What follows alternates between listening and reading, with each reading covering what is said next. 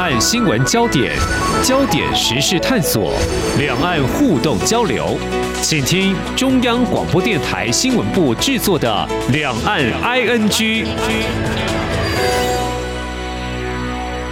听众朋友你好，我是黄丽杰，欢迎收听两岸 ING 节目。最近呢，我们家人过生日啊，不免俗的，我就买了生日蛋糕来庆生，还好是买到了。诶，听到这里，听众朋友，我觉得怎么好像听来这蛋糕很难买，是很特别吗？其实倒也不是的哦，只是因为最近呢买不到蛋了，蛋很贵，就有台湾的媒体报道，这烘焙业者叫苦连天。呃，不过现在看来，缺蛋荒应该是疏解蛮多的。至于中国大陆呢，有没有受到这一波禽流感疫情的影响呢？啊，这个强买蛋呢，蛋价贵，冲击到的是民生消费。至于谈到科技业这一块呢，是不是在疫情缓和之后开始拉动成长了呢？这就要从美国科技厂商最近跟中国大陆的互动投资合作谈起了。还有，也是在财经的焦点，两岸的经贸方面的最新。的一个议题，上周中国大陆商务部呢宣布要针对对台湾两千四百多项商品要进行贸易壁垒调查。由于呢两岸都是世界贸易组织 WTO 的成员，为什么中国大陆在这个时间点采取这项动作？事实上已经引发台湾媒体还有专家学者的关注讨论。我们在今天连线中央社驻上海记者吴博伟，带来他第一手的采访观察，非常欢迎博伟，你好，丽姐好，各位听众朋友，大家好，我是柏纬。嗯，我们先来谈这个两岸经贸这个贸易壁垒调查这个焦点哦。中国大陆跟台湾大约是在同一个时间点先后加入 WTO 呢，已经有二十年左右。即使 WTO 赋予双方有开放进出口商品的机会，那台湾目前也已经开放九千多项的商品。不过呢，中国大陆的商务部指出，嗯，由于他们的申请人在三月份的时候提出一个申请，当中涉及有两千四百五十五项的产品，主要包括有农产品啦，还有五矿化工产品、纺织品等等。我想在台湾有不少的专家学者都有提出我们的呃观察，我们就来听听中国大陆的学者到底对于这件事情他所持的看法是什么呢？呃，对，因为其实我们看到的这一起事件，它大概就是在上个礼拜的时候，哎，突然间中国大陆的商务部就发布了这样的一个公告，所以他们将要针对台湾大概两千四百五十五项产品进行所谓的贸易壁垒的调查，而且这个调查的时间其实是呃最长可以到九个月，就是说大概六个月到九个月之间，所以呃最晚会在呃明年的一月中的时候结束。所以这件事情出来的时候，其实会令令大家蛮大的意外，或者说让很多的这些可能呃需要在跟大陆做生意的这些台商或者说这些企业，他们呃被名列到这些名单上面这些。产品其实大家都会蛮紧张，那也会蛮多人去关心说，哎，那到底为什么会发生这样子一个事情哦？那我们其实看到了，不只是台湾的学者啊，其实中国大陆这边的学者也有对呃中国大陆为什么会在这个时间点采取这样的一个行动做出一些分析哦。那最主要的还是说，哎，其实有一种观点是认为说，哎，所谓的呃双边贸易，它其实很建立在所谓的自由平等的这样一个概念之上。那呃，中国大陆学者认为说，其实台湾在很多的领域上面，它其实长期是处于一个所谓贸易保护的一个状况哦。呃，这样的状况其实对于可能中国大陆的这一些相同的产业、相同的这些业者来说，对他们来讲是不公平的哦。所以，呃，在长期的很不管说很沟通啊，或者说在长期一些呃商业上的一些往来之后，发现说，哎，其实这样子的方式，台湾这边好像并没有去改善的所谓的这种保护主义的这样的状况之下，那。就透过了所谓的贸易壁垒调查的方式，有意要去这样所谓国际的这样压力，或者说这样子所谓调查可能会造成的后续的一些影响的这些压力，促使台湾解除这所谓的那个贸易壁垒的这样一个状况，那让呃双方的所谓的贸易上可以更加自由跟往来。那这是其中一个大陆这边学者的一个看法。那其实还有另外一个看法，也是提到说，哎。呃，现在的呃，所谓两岸的关系，其实很多人会说，哎，其实最近两岸的关系好像有一些在转变。那在贸易上面，其实大陆之前对于台湾的这些可能呃贸易上面的一些呃争端啊，或者说贸易上面一些呃摩擦来说，它可能会透过一些禁止进口这样的一个方式做一些抵制或者说对抗。那到这边学者认为说，哎，这这可能是相对是比较消极的方式，就是说，哎，台湾不买大陆的产品，那大陆也不买台湾的产品，那让双方的互动变得所谓零，变零好像看起来就是所谓的平等，就两边都不买东西，但其实对于、呃双边的贸易来说，好像并不是一个好的方式。所以大陆的学者也有认为说，哎，与其通过这样子，呃，我全部都不买的方式，那。嗯呃，贸易壁垒调查的方式，促使两边至少恢复到一个比较正常的一个互动跟交往的状况，那让两边的货物都能够互相的来往，对于双方的贸易、双方的往来，其实相对是更加的积极跟呃健康的一个方式。那所以这其实就是呃陆方这边的一些学者的一些看法。那当然我知道我们在台湾方面会认为说，其实这个是可能陆方以贸易去。呃，在政治上做一些呃对抗的一些动作，那其实这个目前还进行了大概一个礼拜，那我们还不知道说现阶段的它整个影响，或者说整个呃对于双边的贸易会造成什么样子的状况，我觉得这其实都还是值得去观察的一一个情形，因为其实我们最近也看到了说，哎，呃，台湾这边的一些呃工商团体已经有宣布说，哎，希望说能够用对话的方式去解决呃双方的一些政治上的一些。分歧啊，所以我觉得这个东西可能这个状况或者这个政策，它其实还是有一些，嗯哼，呃，时间的去观察，说它到底会去怎么样的发展。不过我们的确是看到说，大陆这边的学者，大家的看法都是认为说，哎，其实，在可能长久下来，双方的，嗯哼，呃，这样所谓的呃双边贸易的情况之下，大陆很多的企业或很多的产品是被在台湾这边受到相对不公平的对待。跟歧视啊，所以其实我们可以看到的是，在大陆这边跟在台湾的学者，大家看法其实是。嗯，对，是完全不一样的，是没有错。那么，谢谢国伟带给我们呃中国大陆学者的一些观点哦。那刚才我有提到，就是说，其实两岸的进出口的这个贸易啊，呃，最早是我们在民国八十二年订定有一个台湾地区跟大陆地区贸易许可办法进行管理，针对在没有影响国家安全、对经济没有重大的不良影响之下，可以开放进口。所以，台湾到现在开放了九千八百多项进口，重点在两岸。都加入 WTO 之后，其实呃并没有就市场开放进行协商，就没有完成谈判跟协商的部分。那就台湾来说，农委会也提出一些说明，就是说考量农民利益跟农业发展跟相关农产品防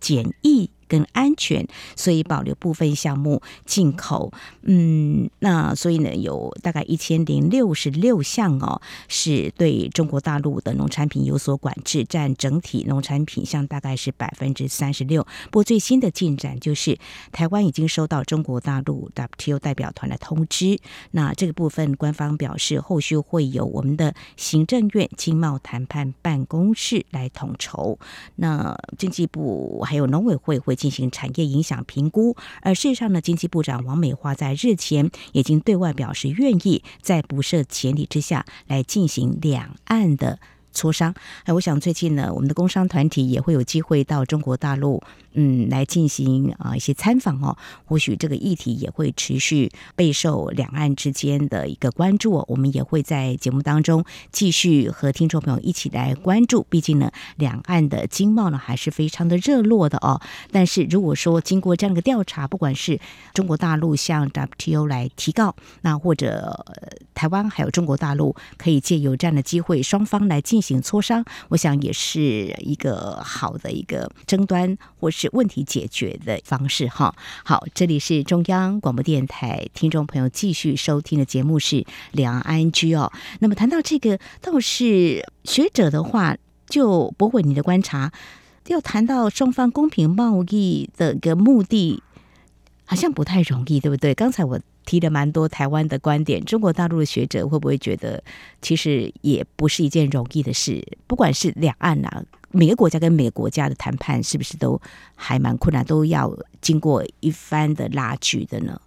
哦，对，因为正正所谓这种东西叫做谈判，谈判的话就代表说，其实双方都有各自的一些筹码跟各自一些不可退让的一些原则嘛。嗯、所以其实，在这样的过程中，特别说我们现在面临到呃两岸的这样的一个情形之下，然后呃这个所谓的贸易壁垒调查情况，它很可能会直接冲。我们不管说是一些业者的生计啊，或者说可能一些贸易上的一些往来，这可能是会当下会看到比较明显的这样一个状况。所以说，呃，到底说双方手上的这些筹码，或双方手上不可推让的底线到底到哪里？那要怎么样去透过随上谈判桌的方式谈判？要谈判到什么样的地步？那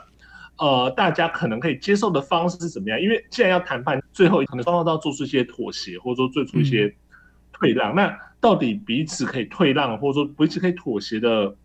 呃内容跟方式，还有呃底线到底在哪里？我觉得这个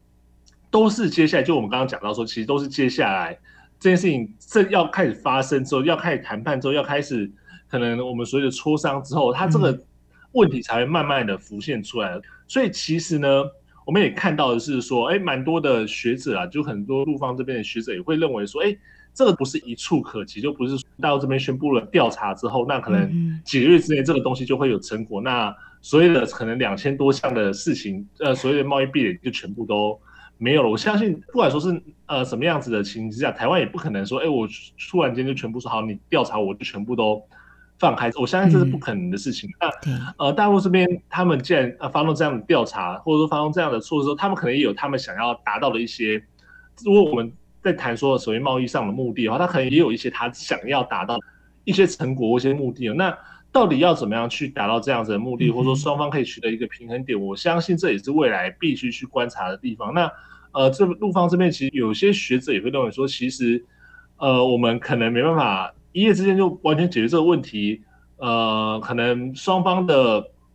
可以退让或者可以妥协的空间，其实现在还没有那么大。但至少说，哎，慢慢的去改善这样的一个情形之下，对于可能双方的贸易来说，它是相对比较好的一个状况。就是说，你与其什么都不做，那有一点点的一些改变，一点点的变化，那或许对于双方的贸易、双方的往来、民间的往来这样的情来说，它可能是相对是呃正面的跟。呃，友善的注意，所以其实这都是接下来我们可以去观察的一个状况，嗯、就是说接下来真正开始所谓的谈判、所谁磋商的这样的一个工作之后，到底啊、呃、事情会往什么样子的方向进展呢？我让我觉得这其实都是大家接下来可以关注的。嗯，没有错。好，我们后续也会在节目当中持续来观察中国大陆对于两岸的这个经贸往来，那么所采取的一些做法，或许跟过去已经思维不太一样了哦。那么这也可以显示中国大陆对外经贸的政策做法，呃，是不是有一些改变了？我想啊，这是值得关注的。稍后节目后半阶段呢，我们就要来谈那美中。之间的这个投资贸易合作，最近从一些美国的科技厂商频繁访问中国大陆来看几个焦点，包括中国大陆经济成长是不是慢慢有嗅到复苏的氛围呢？它还有他们投资的哪些呢？我想在稍后我们再请中央社驻上海记者吴柏纬来带给我们您这方面的观察。今天的新闻就是明天的历史，探索两岸间的焦点时事，尽在《两岸 ING》节目。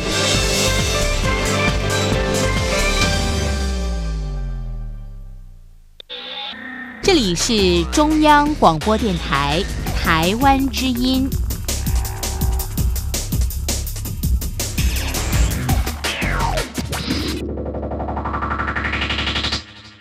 这里是中央广播电台，听众朋友继续收听的节目《两岸 ING》，我们节目持续连线，人在上海的中央社驻上海记者吴博伟。接下来，我们就要来看。中美的企业的合作哦，二零一八年开打美中贸易战之后，科技战啊、晶片战呢，其实还在持续。期间呢，还有很多的讨论，包括美中供应链啊是否脱钩等等这样的一个讨论。不过最近呢，美国一些大型科技业者到中国大陆，除了参加一些论坛之外，有的是有进一步的投资计划，包括了美国电脑公司执行长库克，还有这个电动车的制造商执行长马斯。克，还有美上晶片大厂 Intel 执行长啊，季辛格呢，都。到中国大陆去，而且也见了他们的官员，可以说是络绎不绝。好像可以看到，美国对中国市场是不是不见得要真的完全脱钩，只是减少依赖呢？好，因为或许是在商言商哦。另外一个角度来看，我刚刚也有说了，是不是又预告一下中国大陆经济成长是开始复苏了呢？哎，这个部分的话，博伟你也特别关注像这样子的一个情况，那到底显示什么样的讯息？还有在中国大陆一些科技相关业者怎么样来看这阵子美企的动作呢？呃，对，因为其实我们大概知道是说，从去年中国解除了他们的疫情管控措施，到今年他们慢慢的恢复了境外人士入境的一些相关的规定之后呢，呃，然后再加上说，今年他们所谓的拼经济这件事情是可能中国非常重要的一个呃政府工作一个目标，因为我们有提到说他们。今年的经济成长率的目标大概是在五趴左右，嗯，所以呃，在过去一两个月来说，我们其实看到第一个是说，呃，当然中国国内制造业啦，或者说这些产业的复苏的情形是慢慢的回升，慢慢的出来。那另外一个呢，就是看到说越来越多的这些国际的这些国际人士啊，国际的这些商业人士、国际企业的代表，慢慢的都到了中国。可能过去一两个月来说，应该是。蛮密集的到访中国，那这当中当然就是欧洲啊、美洲啊，然后各种不同的产业，比如说像是，呃，前一阵子像我们看到欧洲马克宏，他其实带了一大批的法国的企业，嗯，到呃中国来，其实做一些可能商业洽谈的一些部分。那除此之外，其实就像刚刚丽姐讲到，我们其实看到几个这个所谓的美国科技的巨头们呢，其实也都。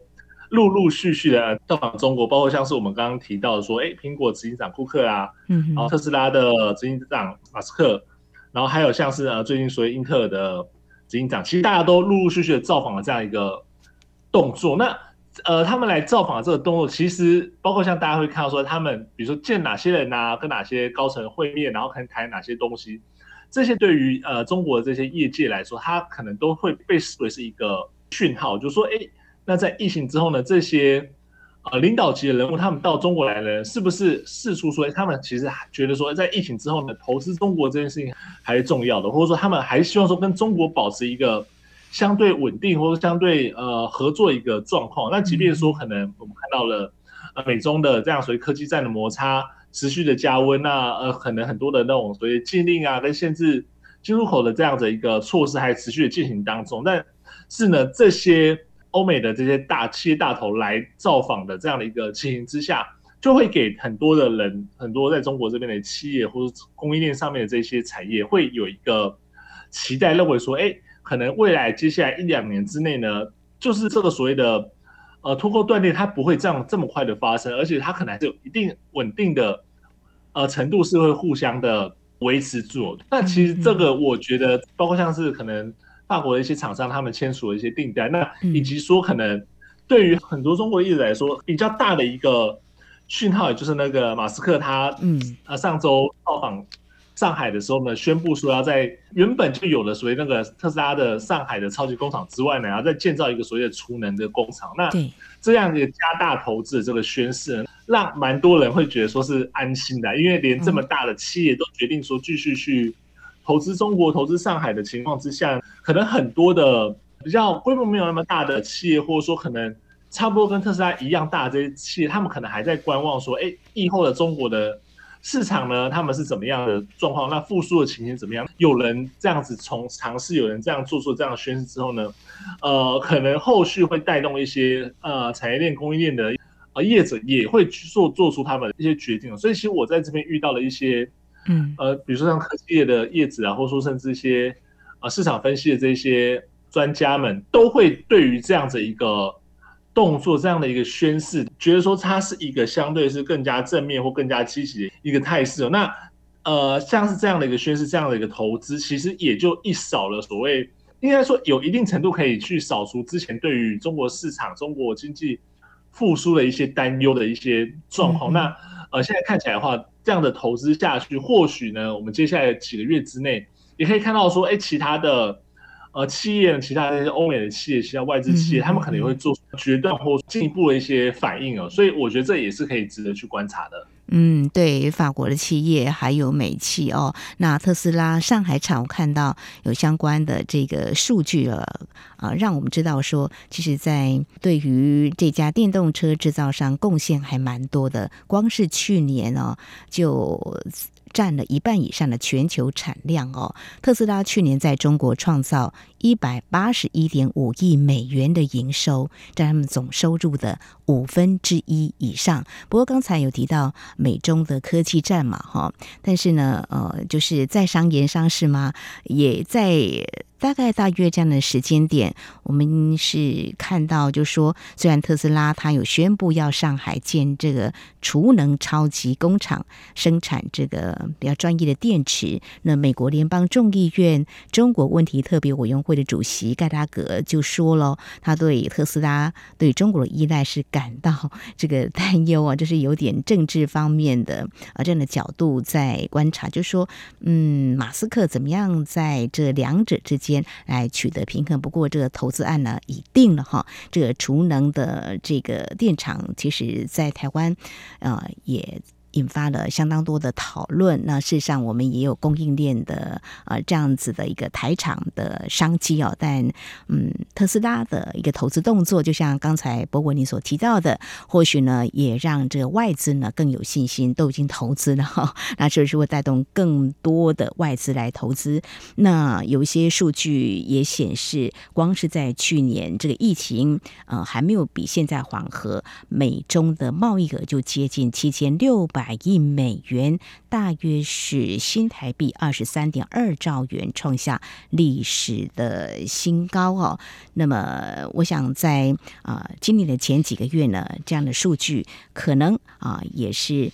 业者会觉得有点期待哈，未来这样子的发展呢，或许也可以看到中国大陆的经济的成长复苏力道可能会越来越强劲。好，这是在呃节目我们谈到这啊、呃、外企呢，就是包括美企、科技厂商，还有法国的企业跟中国大陆的一些投资合作案哦。那么接下来谈到民生一点的，涉及到消费的，刚才有谈了，嗯，就是缺蛋的问题在台湾。那继续就谈我的经验，最近上这个市场买菜，多看一下这个蛋价有没有回降哦。因为我们的政府因应这一波禽流感造成的鸡蛋荒哈，呃，已经进口多批鸡蛋来应急。因为台湾民众真的好喜欢吃蛋哦，像早餐很多人都会诶觉得吃这个比较健康哦。那其他料理更不用说，其实这个蛋价居高不下哦。目前呃，我最新看到这一两天看到每斤大概是七十五块钱左右。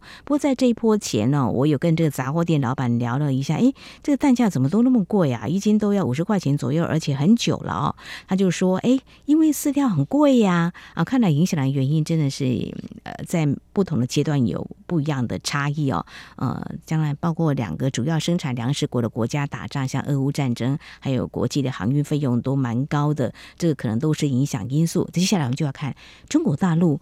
嗯、他们能够自给自足吗？他们有没有受到这一波，包括在美国啦、欧洲啦，这个禽流感疫情的影响？这个蛋价，呃，便宜吗？柏惟，您的观察是怎么样呢？嗯，呃，对，因为其实这个蛋价的这个部分，我们都知道说，它其实是一个会很容易会受到一些外在的一些因素，包括像是我们说刚刚丽姐提到说，可能禽流感的问题啦，或者说呃，所谓饲料成本的这样的问题的影响，那造成说。呃，整个鸡蛋的这样的一个呃成本的变动，那进而影响到，所以我们说终端的这个市场消费的价格哦。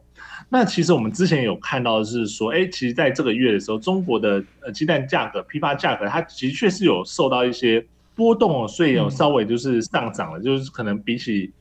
过去或者说比起这一阵来说，它可能到达一个相对比较高的一个高点哦。但是呢，它即便说到了一个高点，那我们至少我自己在呃上海的观察，或者说我自己到附近的超市的观察，其实它并没有一个缺蛋的一个、嗯、一个情形。就是说整个来说，整个呃上上海啊，或者我不太确定说是不是整个中国大陆都是这样。但是上海这边的超市这边的